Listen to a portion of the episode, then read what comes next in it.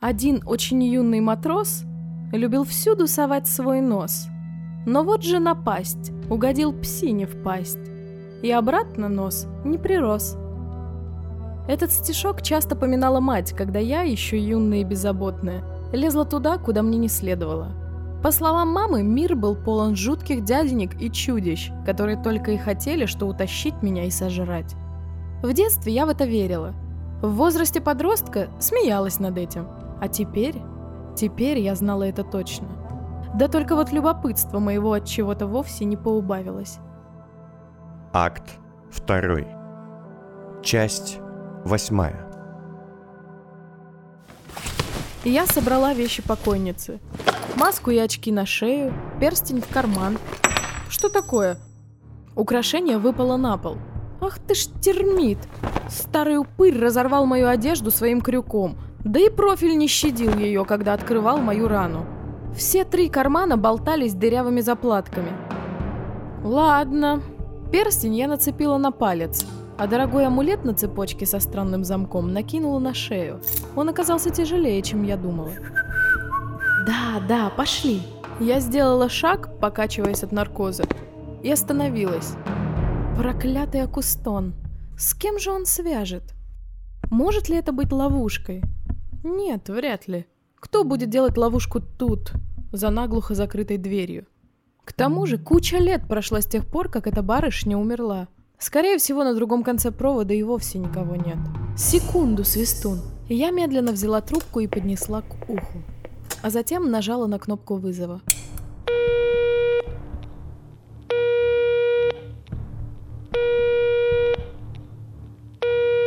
Гудки длились бесконечно. Я уже успела огорчиться, а потом и обрадоваться, что никто не берет трубку на том конце. Как вдруг... Да, я... я слушаю. Голос был напряженным и тревожным. Кто это? А вы кто? Как вы подключились к этой линии? Я не подключалась. Повисла тишина. Где вы? И кто вы? Ого, надо же! В кои-то веки меня спрашивают, кто я. О, госпожа Ривер. И тут я узнала голос. Это был голос мерзкого человека в красных очках, что помогал пауку. Красные очки. Вот так встреча. Где вы находитесь? Возле мертвого женского тела, кучу метров ниже столицы. А вы? Как здоровье? Послышался злобный вздох. Ладно. Вы помните меня? Помните встречу у паука? О, прекрасно помню. Тогда сейчас вы будете делать и думать то, что я скажу.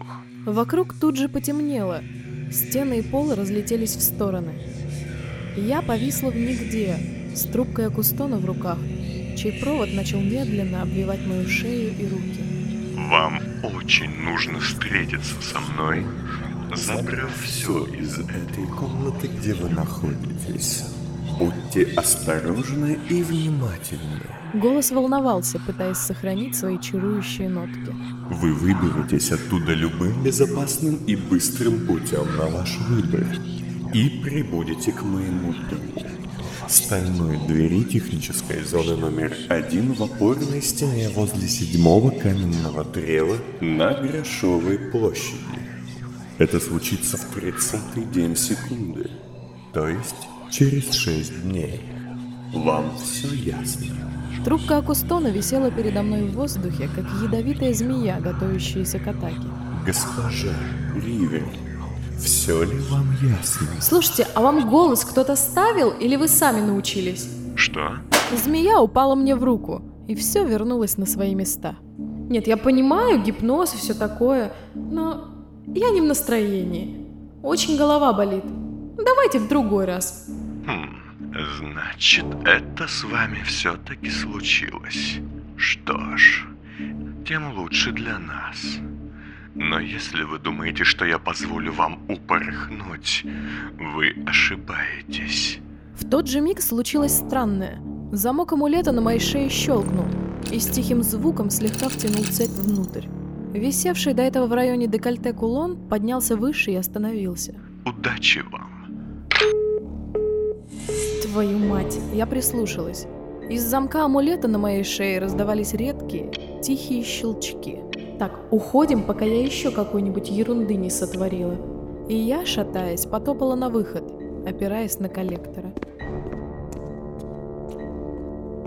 Перед выходом я как могла разобралась с медикаментами, что остались после медпомощи профиля.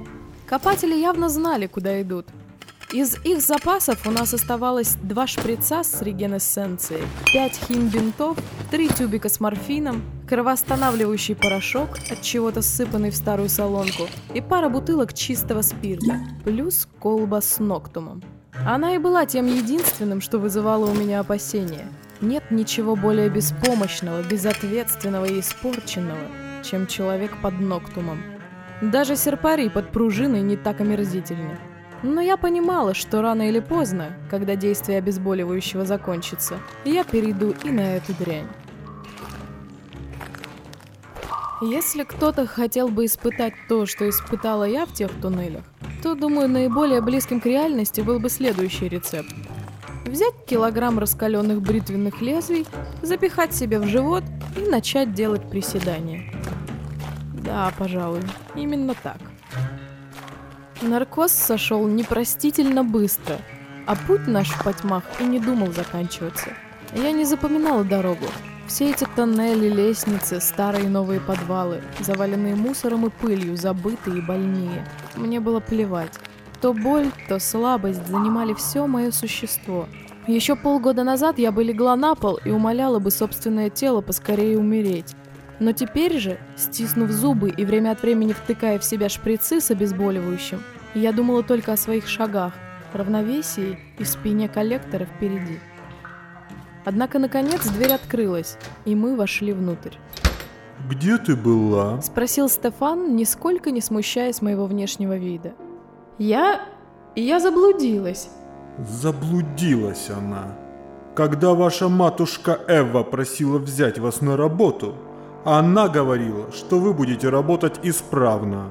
А вы опаздываете раз от раза. Дара, это недопустимо. Одну секунду, я сейчас же вернусь к работе. Живее! У нас важный гость.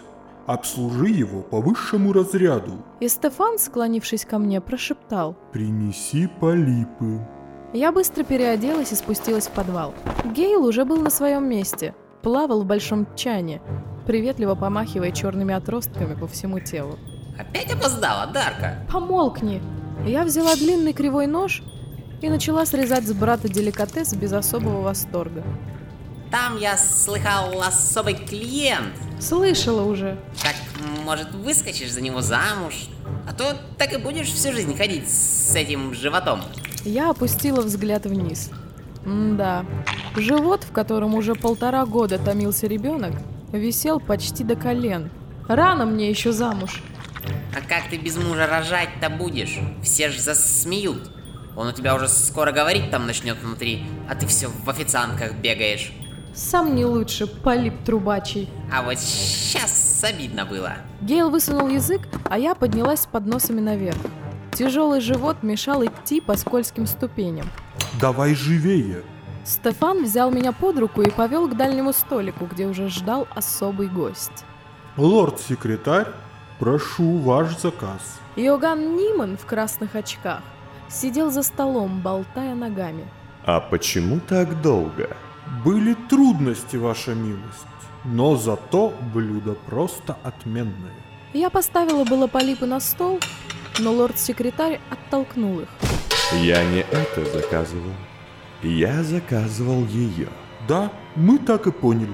Стефан хлопнул в ладоши, и профили свистун схватили меня и положили на стол животом вверх.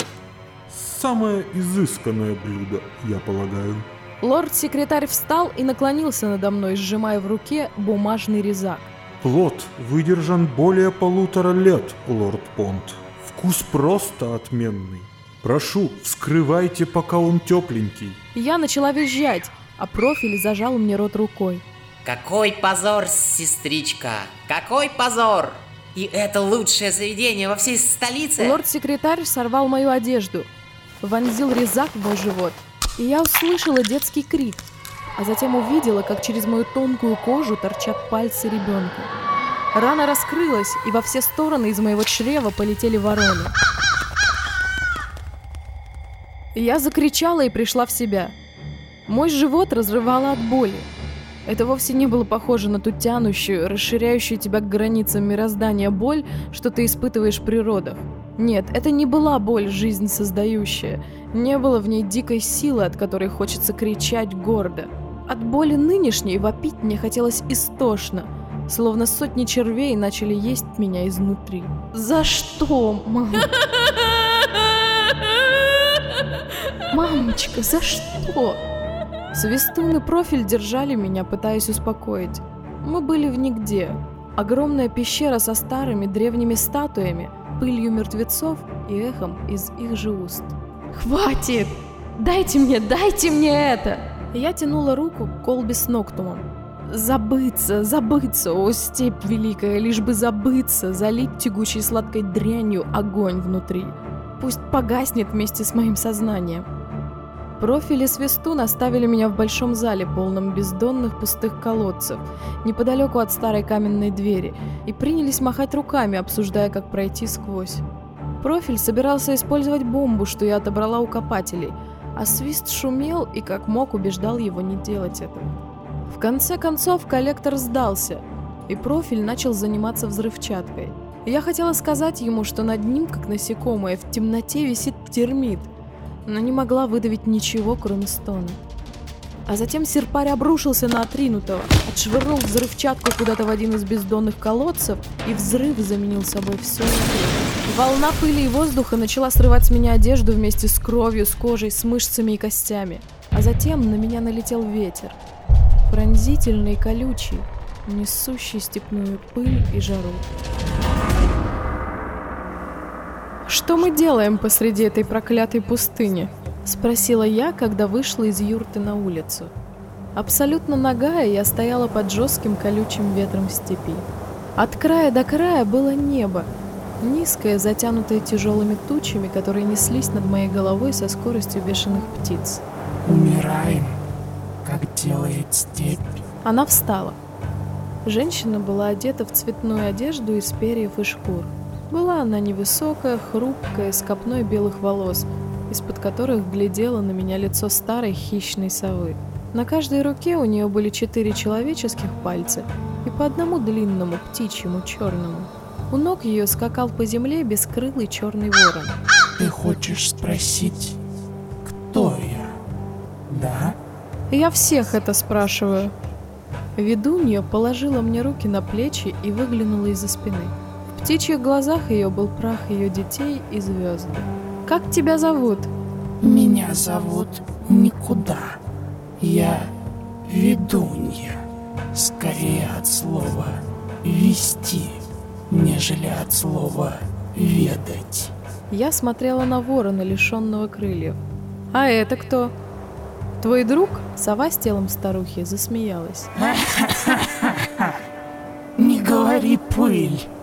Сколько времени потерял бы Филин, если бы он вздумал дружить с вороной. Это моя смерть. Я отрезала ей крылья, чтобы она не улетела от меня.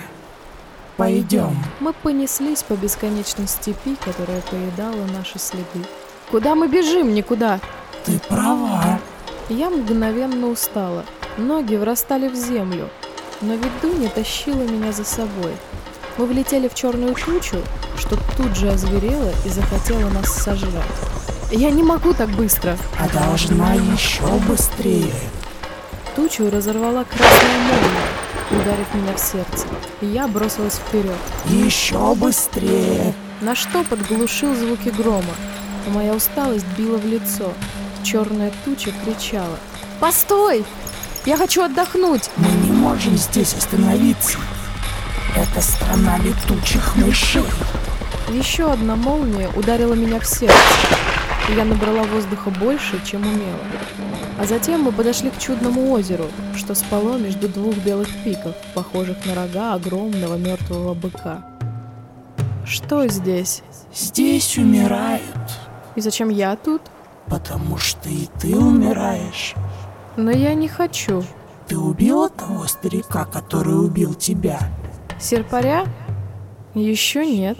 Но сова с телом старухи рассмеялась и взлетела ввысь, ухватив меня за живот своими когтями.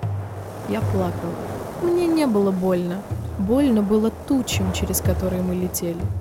Не тот старик убил тебя. Другой. И твоя смерть все еще в нем. А значит, ты умираешь. Ты никогда не хотела стать луной? Мы сидели на обрыве, изрытой кратерами и бомбами Луны, а внизу плескалась степь, по которой, умирая и волоча свои стальные кишки, ползла к последней воде столица. Ей одиноко быть. Это так. Говорят, древние убили Луну, потому что не выносили ее одиночество. И сова с телом старухи сбросила меня вниз. Нравится лететь рядом с тобой. Почему? Ветер рвал мои волосы и ласкал тело. Я падала, как падают дети. Лететь с мертвецом всегда опасно. Желательно не делать этого. Я не мертва, ведунья. И с этими словами я разбилась о ледяную поверхность мертвой воды. Знаешь, почему ты всех спрашиваешь о том, кто они и как их зовут? Нет? Потому что ты не знаешь, кто ты сама. Ведунья расчесывала мои костяные волосы, а я глядела в воду. В ней не было моего отражения. Почему ты хочешь жить? Все хотят жить. О, нет. Желание жить — это оправдание перед смертью. Но не оправдание для самого факта жизни. Нельзя жить, чтобы жить. Я не понимаю. Куда ты идешь? Чего ты хочешь? Что тебя движет? Я... я не знаю. Если у тебя нет дороги, тебе незачем идти. Я молчала. Она превращала мои волосы в ветер и отпускала их обнимать степь. Когда ты хочешь обернуться? Что? В конце каждого пути человек оборачивается. Вопрос лишь в том, когда ты сделаешь это. Ты убиваешь меня своими вопросами. Ты уже мертва, как и твой охотник. Словно в легенде, он идет к колдуну, делая вид, что он умер, и там побеждает его. Такой конец у сказки, когда рассказываю ее детям. Но это ложь. Ведь твой охотник и правда мертв. Я найду его. И будешь идти с ним? Ходить с мертвецами — опасное занятие. Я молчала. Мысли мои гасли. Мы сидели в юрте у огненного рубежа, ели козу, что еще была жива, и смотрели, как застывший в форме солдаты бронетехники пепел вечно бежит, атакуя закат. Ты полна зависти. А зависть — это тупой нож, которым ты пытаешься вскрыть свое горло. Я никому не завидую. Я встала у большого ростка песчаного факела, длинного и гордого цветка с юным побегом и бесконечно счастливым бутоном, целующим солнце. Ты завидуешь всем, потому что у них было то, чего у тебя не было. О чем ты? О самом дорогом, важном и так быстро тлеющем, что есть у человека. О детстве. Его у тебя забрали. Ведунья положила пальцы на стебель, и цветок превратился в труху. Мать берегла твой свет, но не сберегла себя. Она знала, кто ты. Взамен детства тебе дали заветы таиться. Взамен смеха юности сказали молчать. Взамен взрослого отца мелкого брата. Взамен материнской любви материнство. Я не хочу себя жалеть. Не жалей ты. Та, другая, твое отражение. Видишь ее? Ведунья указала на воду. По ту ее сторону в утонувшей степи сидела темная. Она улыбалась мне гневом и смеялась бранью. У нее было все. Свой охотник, свои пути, свои сестры. Она защищала твою жизнь, но жила сильнее тебя. Да, так и есть. И теперь ты, вмиг став ведьмой, жадно пожираешь все, что упустила. Хватаешь клинок, как охотник, чаруешь, как ведьма, ведешь людей на смерть вперед. Но зачем? Они мне верят. Ведунья засмеялась, и мир рассыпался осколками стекла. Неужто ты думаешь, что что-то изменишь?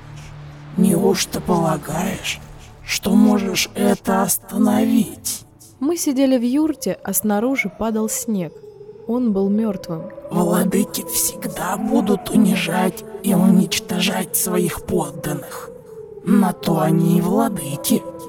Смелые и умные всегда будут идти против власти и гибнуть.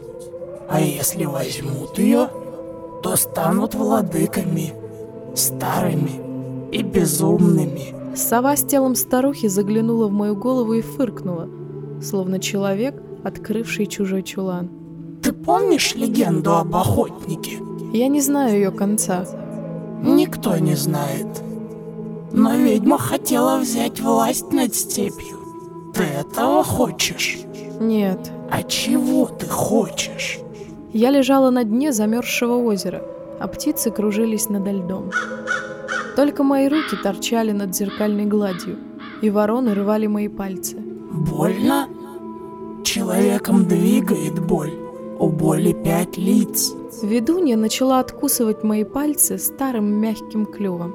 Страх, гордыня, зависть, обида, смерть. Всегда есть первая боль. Откуда растут остальные? Позволь, я покажу тебе. Ведунья схватила меня за беспалую руку и подняла из стекла, а затем разбила мое зеркало. Внутри была я, на коленях, с больными волосами. В животе моем зияла дыра.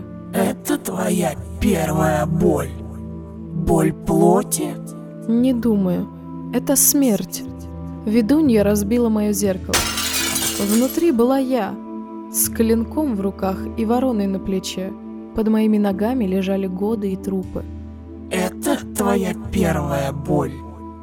Нет, это гордыня. Ведунья разбила мое зеркало. Внутри была я, в одежде официантки, с подносом, полным разбившихся надежд и пустых мечтаний. Это твоя первая боль. Нет, это зависть. Ведунья разбила мое зеркало. Внутри была я, девчонка с младенцем на руках, глядящая в мир стеклянными глазами. Это твоя первая боль. Нет, это страх. И ведунья разбила последнее зеркало. Внутри была я, одинокая девчушка с каменными слезами на щеках, держащая мертвую руку и ждущая другую, которой не было. Это твоя первая боль. Да, и я все поняла. Да, это обида. Так чего ты хочешь? Найти семью, найти того, кто создал меня и моих сестер, сказала я, развернувшись и уходя в никуда. У меня есть сестры, которые до сих пор меня не знают. И у меня есть отец, который про меня забыл. У меня есть семья. Ведунья улыбнулась. Наконец-то ты поняла. Я собрала угли из костра в юрте в беспалые руки, а затем сыпала их в бесконечную дыру в моем животе. Тогда отпусти меня. Меня ждут. Мой охотник ждет. И мои сестры. Ведьма с лицом матери задумалась. Твой охотник тоже мертв. И его ворона давно сидит на его плече. Но так и быть. Запомни, твоя смерть пришла к тебе, а на мертвецов всегда слетаются вороны. Твой ворон уже вылетел за тобой. Она положила меня в лодку и пустила по реке, которая медленно горела. Мне бояться его? Он зол, мудр, лжив, труслив. Среди черных ворон Он белое. Это его сила и его слабость. Куда я иду? Никуда. Ты права. И я втянула воздух, который опалил меня. Такой конец у сказки, когда рассказываю Я лежала в прохладной воде в ящике, закрытом сверху решеткой. Руки и ноги мои онемели и были скованы. Ничего на мне не было, если не считать амулета и капельницы, воткнутой мне в руки. О, пришла в себя? Это хорошо. Я не дам тебе умереть. Через решетку на меня смотрел термит. Надо тебя прочистить, Мэнсова плесень. Слишком много химии в добром теле. Я огляделась в потемках, как могла. За спиной термита в искусно сплетенных веревочных коконах висели люди, почти все мертвые, с капельницами из их шеи. В воздухе царила вонь смерти. Не бойся, я обработал твою рану. На некоторое время тебе хватит. Что ты делаешь? Я ловлю ускользающую жизнь в селки твоей юности. Мне нужна твоя кровь, Мэнсова плесень. Так я живу. Он встал, и я увидела комнату лучше. Это был старый склеп, каких много под столицей. Всюду были коконы, какие-то банки, механизмы, химикаты. Настоящее убежище безумного маньяка из жутких книг. Только вот мне не хотелось быть на ее страницах. Где остальные? Коллектор и второй. Не бойся, я милостив к убогим. Пусть их соберет не Зовья, а не мой крюк. Я взял только тебя, рана в груди сама не зарастет. Понимаешь? И он вновь склонился надо мной, на этот раз уже без маски и плаща. Лицо его было серым, пепельным, потрескавшимся, словно старая фарфоровая маска. Глаза бледные и подернутые дымкой. Губы черные и сухие. В том месте, где было сердце, виднелся странный механизм с ключом, словно бы от заводных часов. «Отпусти меня! Мы не враги!» Да ладно. Серьезно? У меня иные мысли. Особенно при том, чья ты дочь. Я стребую старый долг в твоем лице. Он опять отошел. Смирись. Ты уже умерла. Просто еще не знаешь об этом. Оставь мысли. Низовье — это тебе не мягкая столица. Тут нет чудесных спасений, нет друзей, случайных прохожих, нет удачных обстоятельств.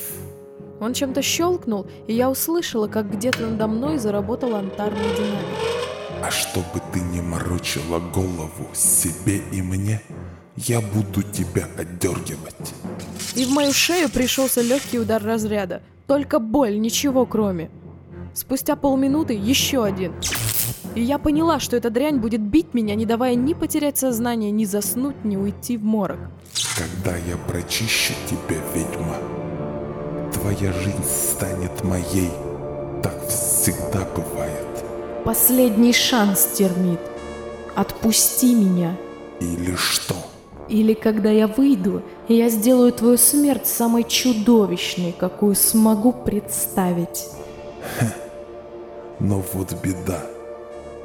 Боюсь, у меня, как и у тебя, нет выбора. И он закрыл крышку ящика.